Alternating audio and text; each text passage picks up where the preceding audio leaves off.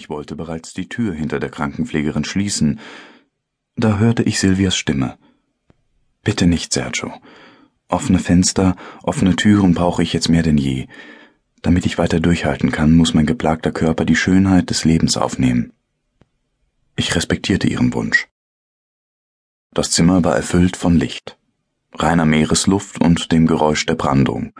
Überall hingen Bilder aus allen Ecken und Enden der Welt, und vor den offenen Fenstern zogen die Möwen ihre Kreise. Nimm dir einen Stuhl und setz dich zu mir, bat Silvia. Ich schob einen Stuhl ans Bett heran und nahm ihre Hand. Mit ihrer anderen zitternden Hand nahm sie die Sauerstoffmaske vom Gesicht. Sie wusste ganz genau, was sie tat, weshalb ich nichts sagte und ihr nur zusah. Was für eine schöne Frau doch aus diesem kleinen Mädchen mit dem blonden Haar und den blauen Augen, das ich vor so langer Zeit gekannt hatte, geworden war. Nur ihr Körper welkte, nicht aber ihre Seele. Lächelnd sah sie mich an, dann heftete sie ihren Blick wieder auf das Fenster mit der erhabenen Aussicht. Nun bin ich endlich fast frei, Sergio, verkündete sie. Fast. Ich drückte ihre Hand etwas fester und gab ihr einen zärtlichen Kuss. Bald wird meine Seele meinen Körper verlassen, fuhr sie fort, während sie das überwältigende Panorama genoss und der salzige Wind ihr einst so schönes Haar streichelte. Ich spüre es. Es ist in Ordnung so. Es ist das Ende einer wundervollen Reise und der Beginn eines neuen, wahrscheinlich noch viel schöneren Weges. Ich kämpfte gegen die Tränen an, die mir in die Augen stiegen. Es war wichtig, dass ich Ruhe bewahrte. Meine Aufgabe bestand lediglich darin, für Silvia da zu sein und zuzuhören, ihr Beistand zu leisten und alle menschliche Wärme zu schenken, zu der ich körperlich und geistig fähig war. Langsam wandte sie ihren Blick vom Fenster ab und drehte ihren Kopf zu mir. Sergio, ich muss dir etwas sagen. Nur zu. Wir waren unser Leben lang Freunde, und obwohl sich unsere Wege irgendwann trennen mussten, hatten wir beide eines gemeinsam diesen unverschleierten Blick auf die Dinge. Wir haben die Welt wahrgenommen, wie sie wirklich ist, nicht wie man sie uns zu sehen beigebracht hat. Das wissen wir beide. Das stimmt, bestätigte ich. Ich hatte ein erfülltes Leben.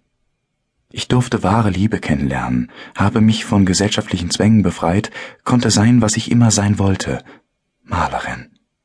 Und habe mich gut damit gefühlt. Ich erlebte den Zauber, der uns umgibt, und der selbst in einem kleinen Regentropfen enthalten ist. Ich habe immer sehr viel mehr gegeben als genommen und verspüre nun einen Seelenfrieden wie nie zuvor. Ich könnte dir endlose Dinge aufzählen, die das Leben mich gelehrt hat. Aber ich weiß, dass du mich auch so verstehst. Ja, das tue ich. Und doch muss ich aufrichtig zu mir selbst sein. Neulich habe ich deine Bücher erneut gelesen. Immer wieder. In deinen Worten kann ich das Bild meiner Seele erkennen. Danke, Silvia. Danke mir noch nicht. Ich muss dich um einen letzten Gefallen bitten. Alles, was du willst. Es hat mich immer gefreut, einen echten Freund zu haben, der so lebt, wie er schreibt. Aber sicherlich hattest du beim Schreiben auch manchmal Angst, Menschen zu verletzen, die die Welt anders sehen als du. Du kennst mich besser, als ich dachte, bemerkte ich lächelnd. Die Welt ist voller Menschen, die ihr Leben lang entweder geben oder nehmen. Wir werden so geboren. Du und ich, wir haben immer gegeben. Das liegt in unserer Natur. Stimmt. Ich spürte, wie sie meine Hand noch fester drückte. Du musst mir etwas versprechen. Aber nur wenn du willst, flüsterte sie und blickte durch das Fenster ins schwindende Abendlicht. Was, meine Schöne? Ich spüre, dass ich diese wunderschöne Welt bald verlassen werde.